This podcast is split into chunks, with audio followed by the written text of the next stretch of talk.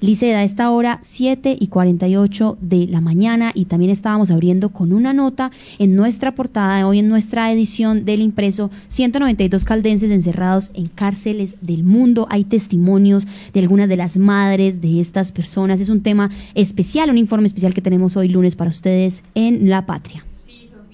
Manizales y Chinchina eh, son los que apoyan el mayor número de caldenses que están pasando por esta situación y obviamente eh, pues tenemos, como usted lo dice, eh, una información muy completa que invitamos a todos nuestros oyentes a que consulten en el impreso o también a través de la página web de la patria en donde pues obviamente contamos pues cuál es la situación de cada uno de ellos y en el que también se pudo conversar con Consuelo Marín que es pues obviamente eh, una madre que tiene a su hijo Jonathan Galvez quien ajusta ya cinco años detenido en Estados Unidos. Así es, escuchemos entonces a doña Consuelo Marín, madre del negrano detenido en Estados Unidos, como usted bien lo menciona, y que tenemos aquí para la Patria Radio.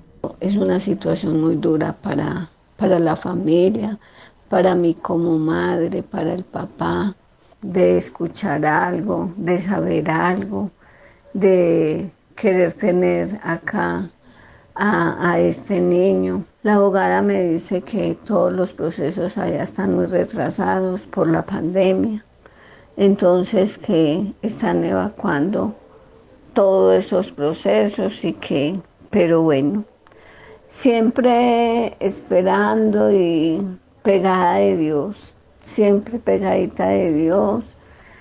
Eh, sabemos de Él, Él sabe de nosotros. Si uno quiere estar bien, pues es no, no opinar, no decir, ver, oír y callar y ya. Entonces eso lo, lo mantiene él también muy bien y, y para nosotros es, eso es una tranquilidad inmensísima, porque yo sé que él no se mete con nadie, entonces eh, yo estoy tranquila por ese lado. Él me cuenta cuando la gente es de tanto problema, les quitan el teléfono que es lo más valioso para ellos la comunicación con la familia. Eh, bueno, mm, esperando, no nos queda sino esperar. Muy bien, ahí tenemos entonces esta información y este testimonio de esta madre que está pues a la espera también, o sea, seguimiento del día al día de su hijo detenido en Estados Unidos.